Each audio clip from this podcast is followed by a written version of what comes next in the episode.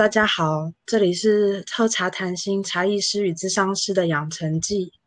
由走在茶艺师路上的卢涵，也就是我本人，和智商师见习中的句句组成。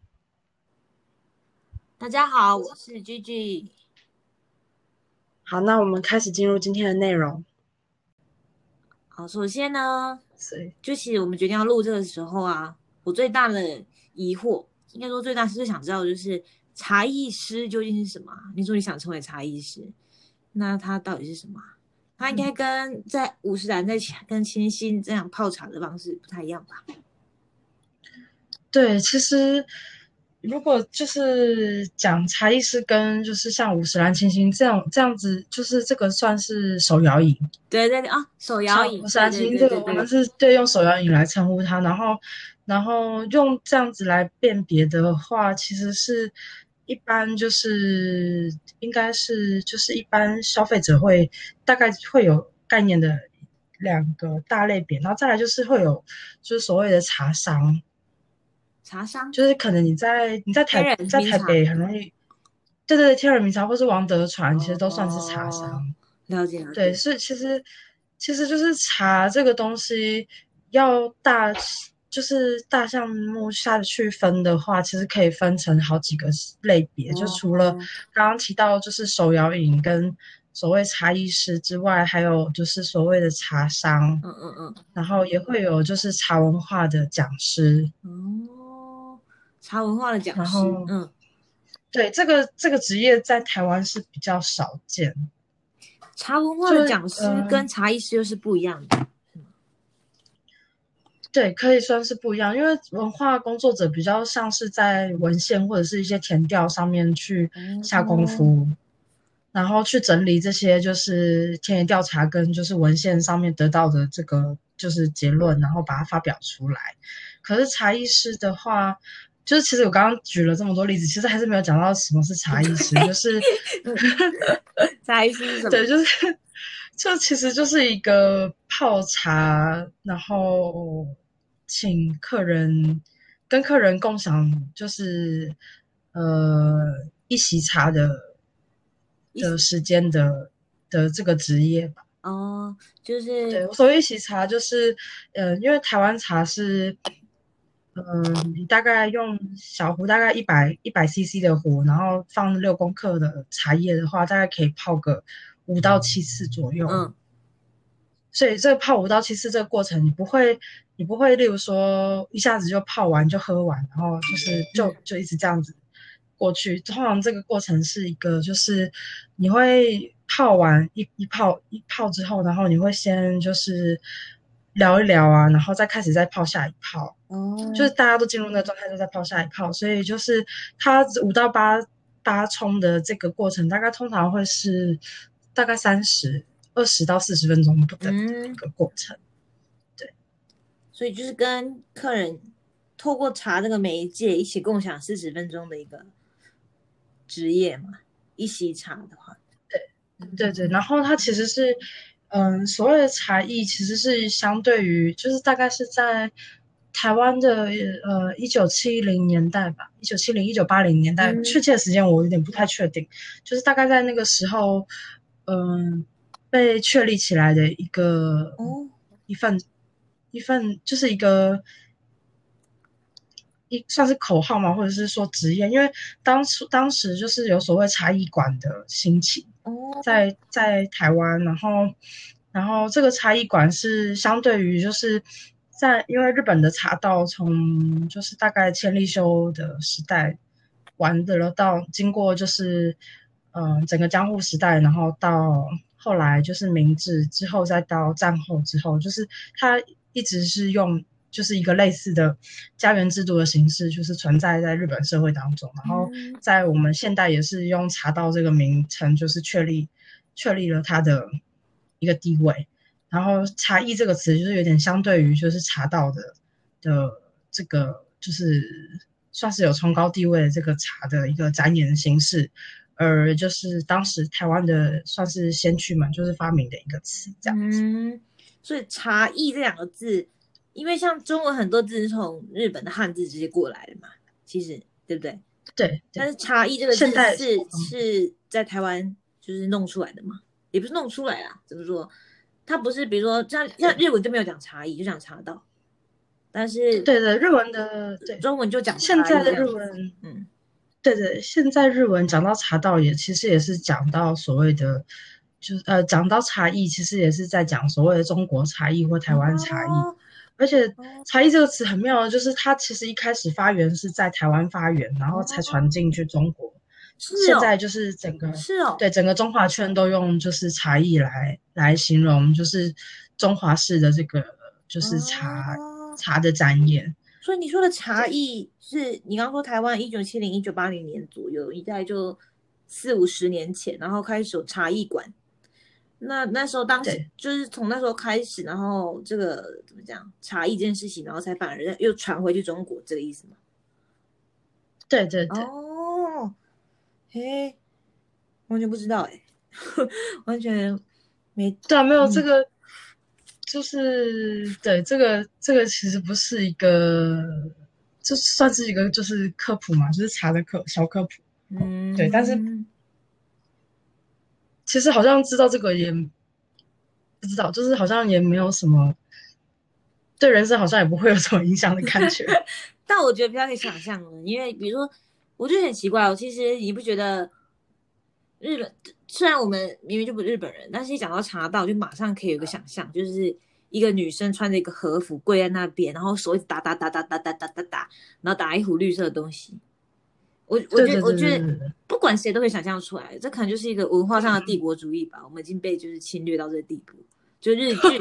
就是看日剧、看漫画、看卡通的之下，就会觉得哦，茶道就是这样一个情况，这样。而且连他在那个场域，就是比如说他可能在一个呃有一个日式花园的一个是那种你懂的榻榻米，然后可能还有一个对合适对，然后要有有一个就是那个挖就地龛，然后那个地龛上面要有一个就是大大大锅子，然后里面要捞水起来。对对对，所以你说就算我不懂茶，我也没有学过，但是我已经完全可以。我觉得这个想象是完全共通的，就只要被日本文化侵侵略过的人，就是 完全可以共同，就是可以想象。但是反而是比如说茶艺，像你刚刚讲，你一个一碗茶艺完全不会有任何一个很明确的想象出来。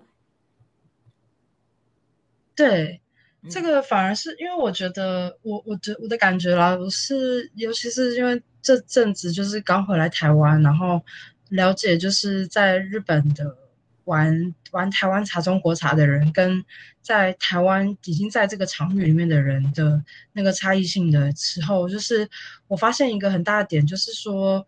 我们可能因为像你刚刚讲的，我们是站在台湾人的角度去看日本文化的东西，对，所以我们会有一些就是对于日本日本茶道的一些。一些既定的印象，对。然后其实，其实对日本人来说，或者是对外国人来说，他们对台湾茶艺或者对中国茶艺，其实也有一些他们的既定的印象。最最具代表性的就是那个四川，我我不太晓得那个东西叫什么，现在有点应该应该要对，应该要先去了解一下那个东西叫什么。但是它就是四川有一种茶艺，它是就是拿着一把剑吗？很。就是它是很像剑的一把一把壶，嗯，壶就是煮就是倒水的壶，就是它那个嘴巴很长。我我有看过那个手月，是叫手月吗？？K 过西那个，我看过一个日本综艺节目，有有有有派一个杰尼斯艺人去学。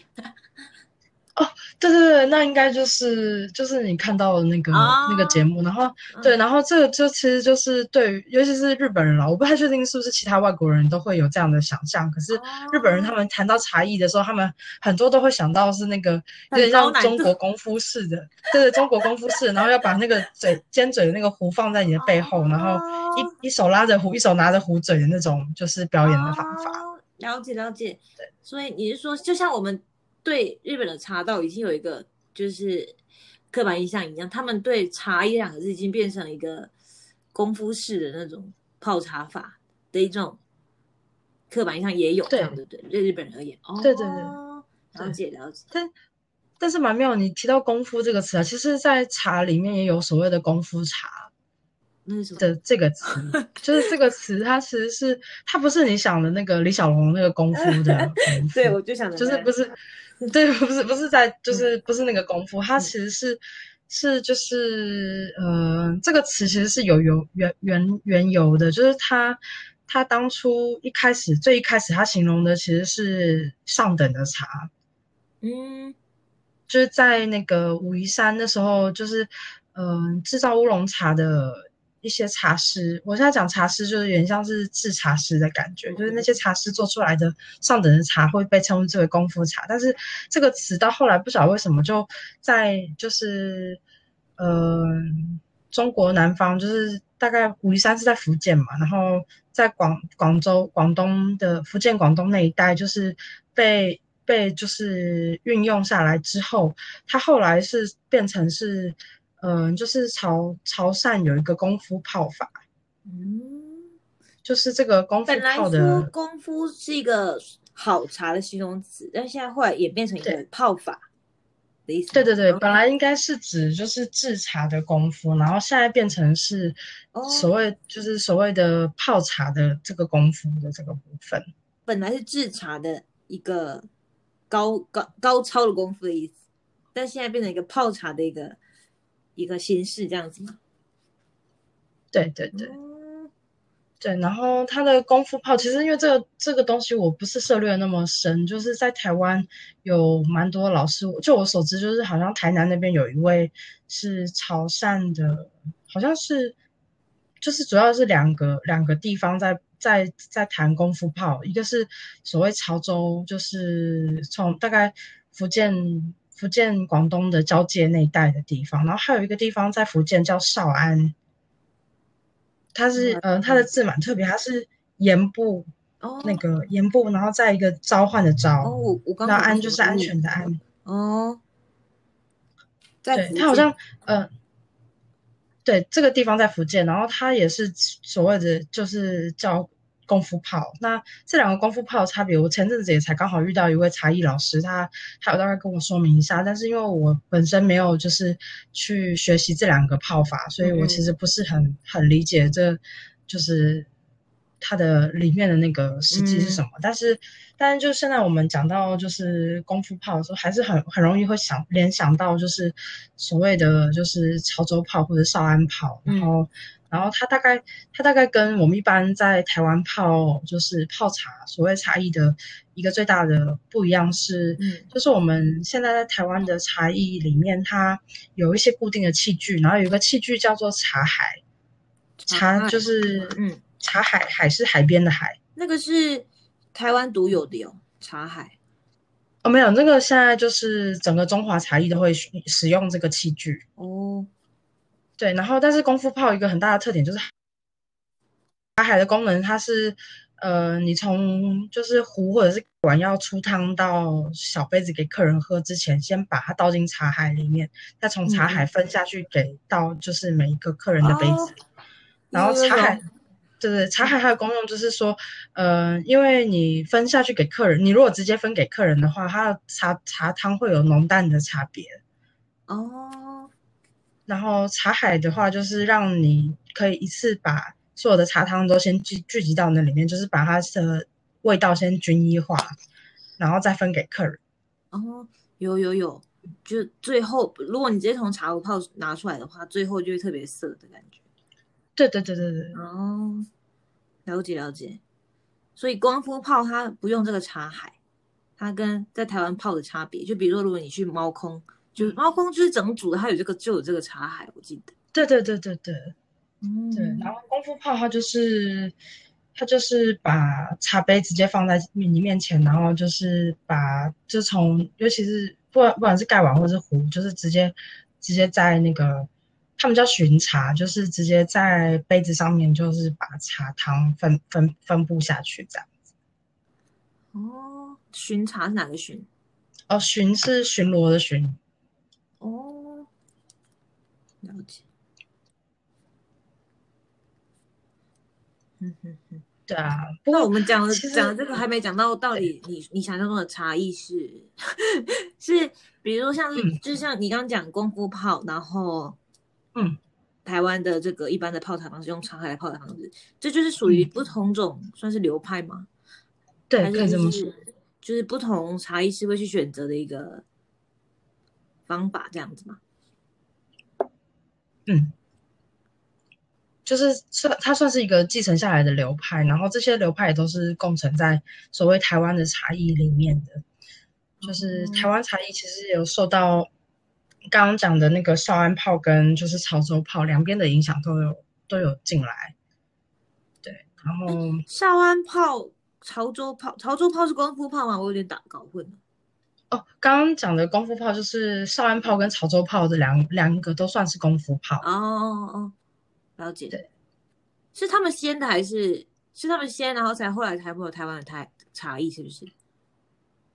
是，就是是先有这两种就是泡茶方式，然后进来台湾之后，后来茶艺这个词是后来才被发明的。哦，然后才又多了茶海这个东西。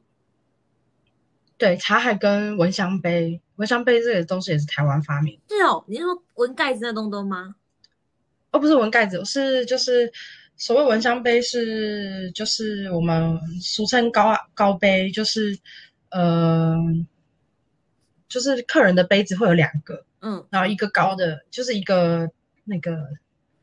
怎么讲，它的墙壁比较比较高一点，然后一个是它的那个杯壁比较矮一点，哦，比较低一点，就是会两两个在一高一一一一低的两两个一个就是套组，高杯就是蚊香杯哦，然后低杯就是喝的吗？对，矮杯是就是喝饮，我们讲说是饮杯，就是就所谓的茶杯。对，然后蚊香杯就是只拿来闻，然后不会拿来喝的杯子，是有点类似那种那个喝酒用的那种，那叫什么？突然突然想不起来，就是高脚杯的。你说红红酒嘛？然后它就是很大一个圆圆的，然后只装一点点，让你闻味道的那种意思对，对，原理有有一点像。然后为什么它是要是？可是它的有点不一样的是，就是。呃，蚊香杯为什么是所谓的高杯跟就是一个就是矮杯的组合？是因为就是而且矮杯通常口径是比较宽的，嗯嗯嗯，然后就是这个口径的呃宽跟窄跟它的就是杯壁的高跟矮，就是决定了它的杯子的散热，嗯。就是杯杯径高，然后口径窄的高杯，它其实散热会比较，呃，散热会比较差，就表示它聚热会比较强。嗯嗯嗯。所以它就是你把这个茶汤倒进来杯的时候，它的香香气就是它的高温还有办法维持它的香气。嗯，在一个就是。就是在在你把它倒下去的那个瞬间，你还能闻到它的那个就是高香，就是高温的时候的香气，然后它会慢慢转转转为就是冷香。哦，就是你在每个温度闻都会有有一些差异。哦，哇，这还真的不知道哎。去猫空有有好像没有那个高杯的东西，我觉得。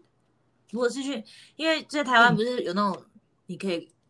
比如说什么自己泡茶，自己泡茶，猫空不是很多吗？对。那种我觉得好像没有什么高杯矮杯的，但应该有。要看，对对，要看店家，就是店家有的店家有，我之前去好像也有遇过，但是但是就是高矮杯也有也有一些限制，就是说有的高杯它它的，我觉得我的经验来说啊，大概是就是就是它的材质是要是瓷的材质，不要陶。要瓷的材质才可以，对，瓷的材质，然后再来就是要够够薄哦，要薄，就是这两对，就是瓷，然后够薄的东西，它就是够薄的器具，它就是闻起来才会真的那个发香才会出来。哦，哇，那还真的，我我一般我去我去那几家就是比较有名的，好像都是。就是陶的，就是就是那种嗯咖啡色的那种，应该是陶的吧，或者是对对对紫砂，我猜，反正应该就是那种陶的。然后好像不是没有没有看过瓷的，我目前对，因为我我在猫空看过蛮多家，它是就是它好像是外外面是陶，然后它里面的那个就是内内圆的部分，它是用瓷去铺的。哦，就是也有这种的，对。可是这种的它通常就会比较厚。对啊，因为它的我觉得发香就比较不会那么明显。那比如说像紫藤乳那种，嗯，比较看起来感觉比较高大上的那种，他们就会有这么充足的器具嘛？就是应该有，是不是？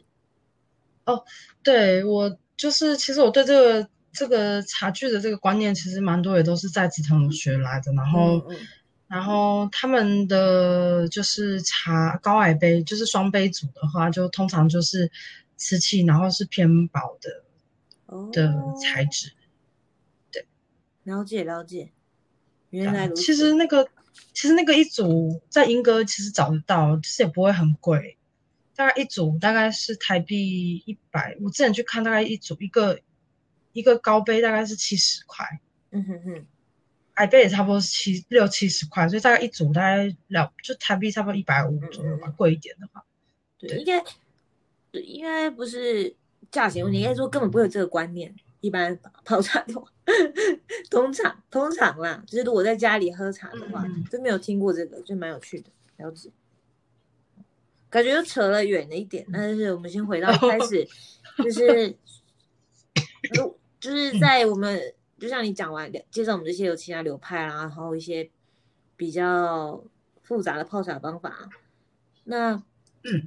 所以茶艺师就是像你这样，像嗯怎么讲，告诉我这种完全不懂这些东西的的一个一个角色，也是茶艺师一个一个。嗯，怎么讲？工作之一嘛，算是对。嗯，就是你，因为很就是蛮多时候，其实不太能够预期到，就是参与茶桌的客人的的认知到什么样子的程度，所以很多时候可能，例如说去一些公开场合，你就是变成是要把把客人设定为，就是他可能不是。就是他，他可能，呃，是属于比较出街的的的的这个程度，然后去设想客人会会对什么东西好奇，然后对一些就是算是 general 认知需要怎么样子去解说。嗯，对，就是还是主要还是看场合，然后去选择在那个茶桌上面的话题，话题。对，因为一定会跟客人交流嘛，就是不只是不只是茶的交流，一定会有就是言语上的交流，就是茶桌上，是不是有点像是那种品酒师的感觉，是吗？也不是品酒师啊，我觉得，嗯，就是那种，因为像酒就很多这这一类的 title，对不对？对，酒的话就是。像每一种酒，像是 whisky，然后就是你就是日本酒，然后呃呃红酒这些的都有各他们各自的抬头嘛。嗯嗯嗯，了解了解。然后可是我我觉得有像的部分，但是但是茶艺师的部分比较有一点不太像的是，它的部它的一个很大的层面是因为它他除了就是泡茶这件事情之外，还有接触客人的这件事情，也是一个。就是算是，就是基本的训练嘛。就是你在，就是你需要需要除了需要学习怎么样泡茶之外，也会同时会需要学习待客之道是什么东西。那待客之道这个，在在你来看的话，是它的核心是什么？我觉得就是推己及人吧。推己及人。就是一种，你希望你希望就是呃，你觉得什么样子是舒服的感觉？就是带给带给就是茶桌上的人那样子的感觉。所以就是在这你刚刚讲的五到八泡、五到七泡之间，然后就要随时观察客人，然后看他怎样是最舒服，就是他想要什么话题啦，或是他想不想再喝什么之类的。就是都要观察他这样子的一个过程吗？可以这么说，但是其实啊，因为怎么说？因为这个东西其实是一个蛮，就是茶道日本茶道里面就有这个词，就是所谓一起一会嘛。嗯嗯嗯，对，算是对，然后日本日日日文之一，日文之一，一起一会。怎么讲这个东西？中文就是一种，就是我现在一时间想不起来，但是他其实就是在讲一个，一个就是好像有一点，你刚刚提到一起会，好像可以体会你刚刚讲推己及人的感觉，就是当下你跟他共有那一段时间里面，你可以多对对。多多珍惜那一段时间的感觉，是吗？对，当对就是就是对你的就是确实是这样子的解释，但是其实其实就是我觉得我觉得在为了要达到这个目标，对我自己来说，我反而我反而就是学习到的一个很大的的部分是，就是茶所谓的茶艺师跟所谓茶人，就是不能是只有在面对茶的时候是用这样子的心态去面对生活。不能再只有嗯，其实是把这样子的心，就是把这个心态要带进就是自己的生活当中。哦，你说一起一会的心态，推己及人的心态，就是你生活中就算客人不在的时候，你也要以这个心态生活才可以。身为一个茶艺师，对，为什么会让你有这么深刻的体悟？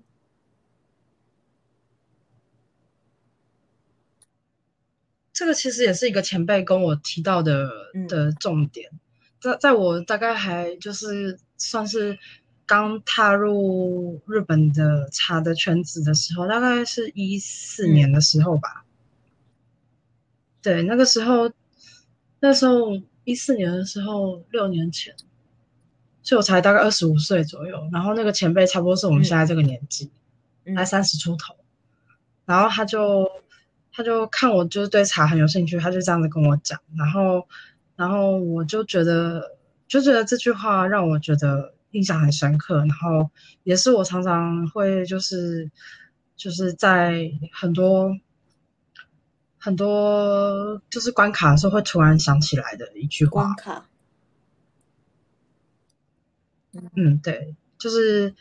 就是在我。例如说，我们上一次就是聊到，在这几年，就是还是有一些就是算是挫折或者是一些困惑的那个状态当中，但是，但是就是就是在那个状态当中，我我会反而会想起他那时候跟我讲的这一句话，然后，然后刚刚讲了就是茶艺师的这个部分，但其实真的不是，就是就是。嗯，有点话题可能有点扯远，但是我现在有点想来扯星座，就是没有，就是因为我就是身为一个就是水瓶座的水瓶座，然后再加上我的月亮是在双鱼座，然后我觉得我的完美主义是非常严重的，就是我有严重的完美主义，然后然后我觉得完美主义就是就是。真就最最救急的完美主义，其实不是自己掌握了多少东西，其实是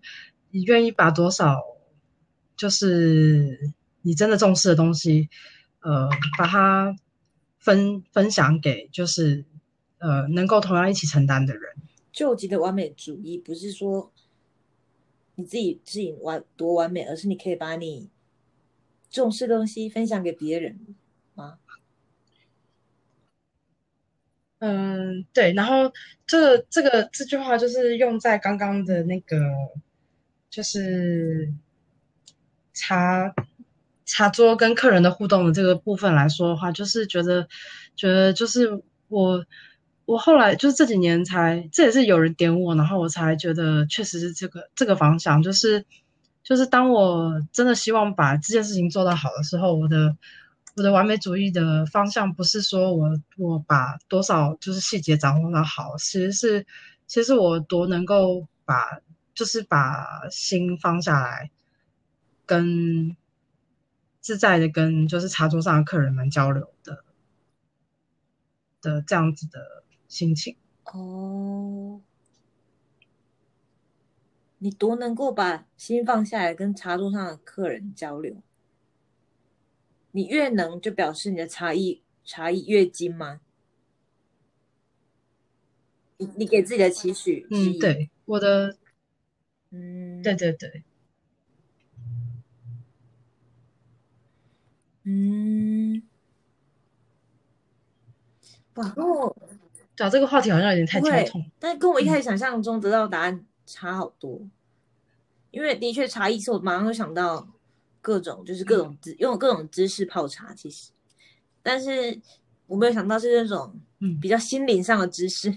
就是比较心灵上的态度为主这样子。嗯，但的确，因为这是一个，嗯。嗯，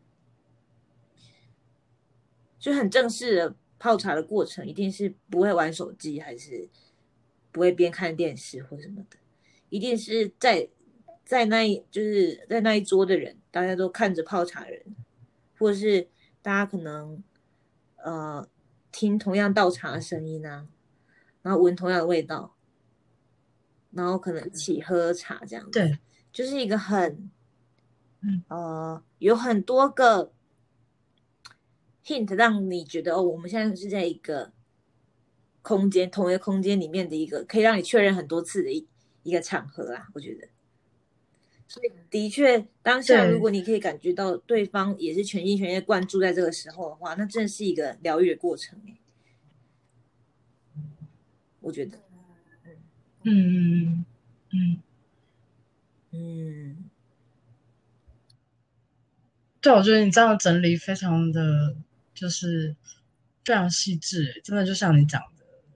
的这样子的过程，然后，然后觉得茶这个东西有魅力的地方，也是在于说，就是你共享了那个空间跟时时间跟空间，但其实，在每一杯茶里面的每个人，他的就是各种不同的背景，造成他对每一杯茶的会有不同的，会有就是相似但是不不尽相同的一个体会。嗯嗯。然后我觉得这个就是在茶的这个，就是有一点变化这个部分来说，是它非常有魅力的一个一个部分。虽然大家喝同一壶茶，而且都是放在茶海里面已经均衡过，理论上大家喝起来感觉应该是要一样的，但是却有不一样的主观感受。嗯嗯，对。哇，听完就是好想要你泡，好想要让你泡壶茶来。呵呵，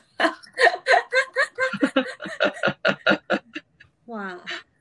哎，真的跟我一开始期待答案差蛮多的，所以是我觉得蛮蛮有趣的，对啊，对啊对啊，因为刚刚其实就是我中间真的是有点突然把话题拉到这边来的感觉，就是刚刚其实一直在讲的是比较知识性的，就是的的内容，但其实对我来说就是。就是才艺师的魅力，真正的地方是在于我，我还不能掌握的那些那些东西，而且是有可能是花了一辈子的时间，其实也不知道要怎么掌握的的的那那个区块。了解，对，可能是两，就是可能是两个层次吧。其实一开始一开始讲的部分也是怎么讲，可能。我好奇，你一开始你一开始听到茶艺师的时候，你一开始跟现在的想法应该不太一样吧？哦，对啊，是确实是有有转变。一开始应该可能也跟，比如像我以小白的态度来听你介绍的时候一样，应该是一种比较，嗯，就也是比较技术上，然后可能想要想想一些什么，想要知道一些什么特殊技巧啊。然后比较功利方面的吧，就是觉得说哦，怎样可以让茶变好喝，或是就比较功利方面的出发点。我觉得一开始听起来，但是可能你技巧上真的实际上技巧有磨练之后，你就会开始专注在比较哲学方面的呃进展这样子。嗯嗯，其实就是也很妙，因为我一开始学茶的地方是紫藤庐，然后就是紫藤庐有。就是紫藤庐创办人周瑜先生是一位非常有名的的茶老师，他在业界的评价就是他的他是一个非常像是用哲学在泡茶的一位思想家。对，然后所以我一开始就是就是就接触到就是周瑜先生，然后然后我对于茶的的嗯累积，其实就像你刚刚提到的，就是技术上的东西。其实我现在还在学习技术上的东西，我也还不敢说自己已经就是技术已经到达一个很，其实就是我觉得。理想的状态其实就是一个稳定的状态，可是我觉得可能也跟个人个性有关系，就是不是一个属于很处在一个很稳定的一个的状态当中，所以我的茶汤就会有起起伏伏，然后很容易受到就是我的现在是什么状态会影响到我的茶汤会就是给人带来什么，给我自己也会也会有那样子的一个印象在，就是我自己喝了我茶，我大概知道我现在是在什么样的状态。真的假的？就是一种已经到算命的地步，会会有，对，不是不是真的不是。例如，例跟跟你讲一个例子，就是例如说，例如说我其实大概硕士的时候吧，就是呃那时候也大概是一一四年到一五年之间的时候，有一段时间一直觉得我我不知道为什么我自己泡的茶，我怎么喝我都觉得好，就是喝到同一支茶大概我说可以泡五泡以上嘛，然后大概泡的两三泡之后就觉得。好腻哦，好腻。哦，那是因为你前几泡泡太久吗？还是？哦，我觉得我是，就是我，因为我一直有在，嗯，我的算是我的风格嘛，就是一种有一种希望让人家留下印象的风格。然后我觉得这个风格会导致我的茶汤就是会有点有一个过头的印象，所以你就从你喝到三第三四泡之后，你就会开始反思说你自己是为什么会喝到你，然后的结论就是觉得说哦，你的风格是一开始可能想要太想要让人留下印象这样子，的确有这就是观察自己的过程，透过你泡的茶这样子。对对对，然后，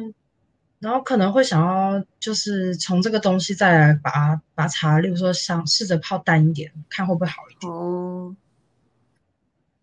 可是那个那个状态就很妙，就是在一个一直无法，就是一种，我觉得是一种心态吧，就是那个时候就一直很很希望被看到，然后就会就会就是怎么样都泡不淡。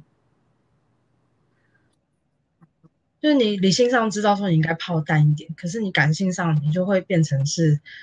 不知道为什么又是喝到自己觉得好像还蛮腻的一杯茶，然后就是一个这样的循环。你已经跟他一体了，你已经跟那个茶壶一体了。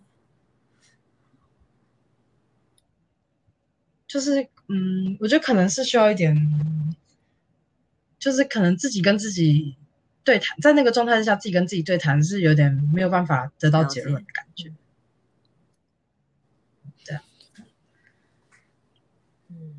哇，今天这听你讲这个，跟我一开始预想的内容实在差太多了。说实在，但是真的很有趣，而且我觉得真的跟，嗯，就我现在虽然才学比较粗浅的部分而已，但是我觉得跟智商最的一些的一些基本的要求真的很很像哎。就是此时此，就是你，比如说，现在最重要的是此时此刻。嗯，当事人的感觉的情绪这样子，就是你不要让他，嗯，可能会，比如说你他聊到一个过去的伤痕还是什么的，然后，嗯，你不是要去帮他，呃，问他当下感当时感什么感觉，而是现在此时此刻在你面前跟你对谈的过程中，他想到那件事，他他是什么感觉？你要尽量让他可以专注在现在描述，然后在他可以专注到现在，专注在现在开始描述他自自己的感觉之后，然后在他描述过程中，他就是可以，呃，可以可以怎么讲？就是你帮助他寻帮助协助他来面对自己真正的感觉的一种过程吧。所以，如果你没办法，你自己没办法专在现在的话，你的当事人一定也没办法。嗯，很像吧？是不是？很像，很像。不过你说的就是，就是要协助他在现在的这个，你刚刚说要协助他在现在的这个过程当中，让他得到释怀吗？不一定释怀。如果是，嗯，应该是怎么说？就是也是流派问题啦。就刚像刚刚讲，你讲的功夫茶还是什么，哪一个茶的这个流派问题？像我目前学的话，他理论上他就是会，他是相信说，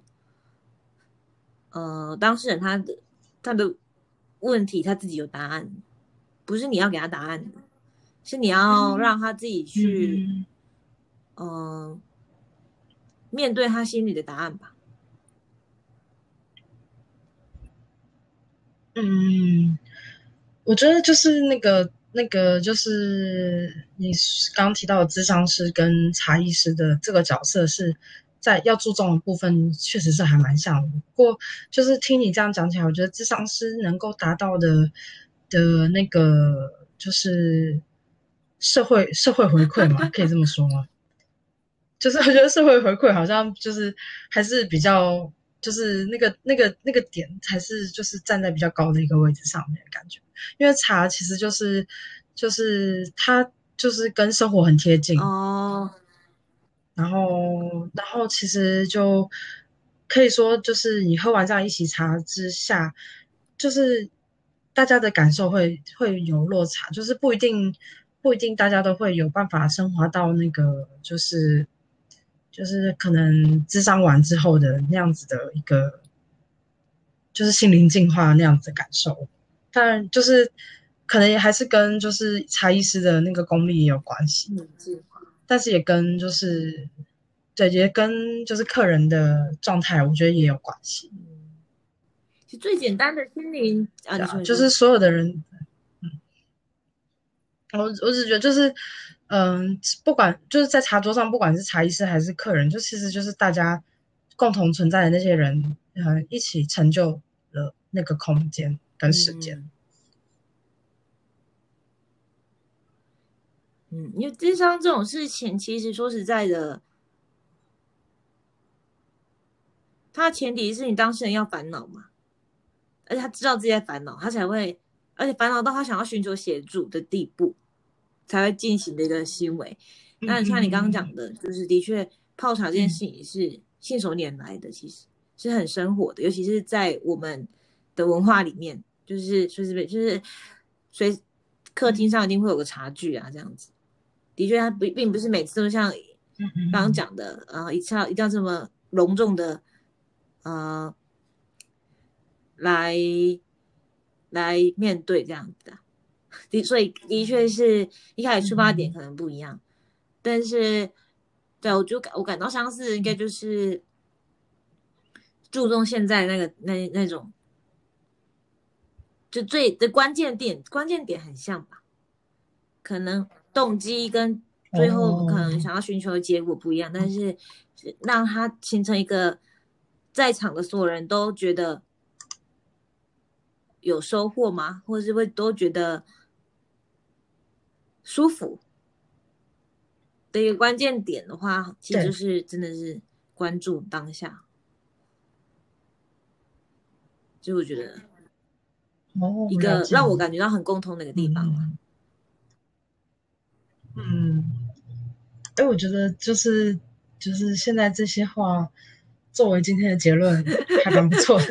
对啊，哎，好意外的一个结果。对，然后只是想想聊科普，到最后也是其实就扯回那个。那今天就到这边结束了，请大家期待我们接下来的发展。有任何回馈？也欢迎，就是在各个你收听的平台上面给我们留言，或是联络我们。拜拜，拜拜。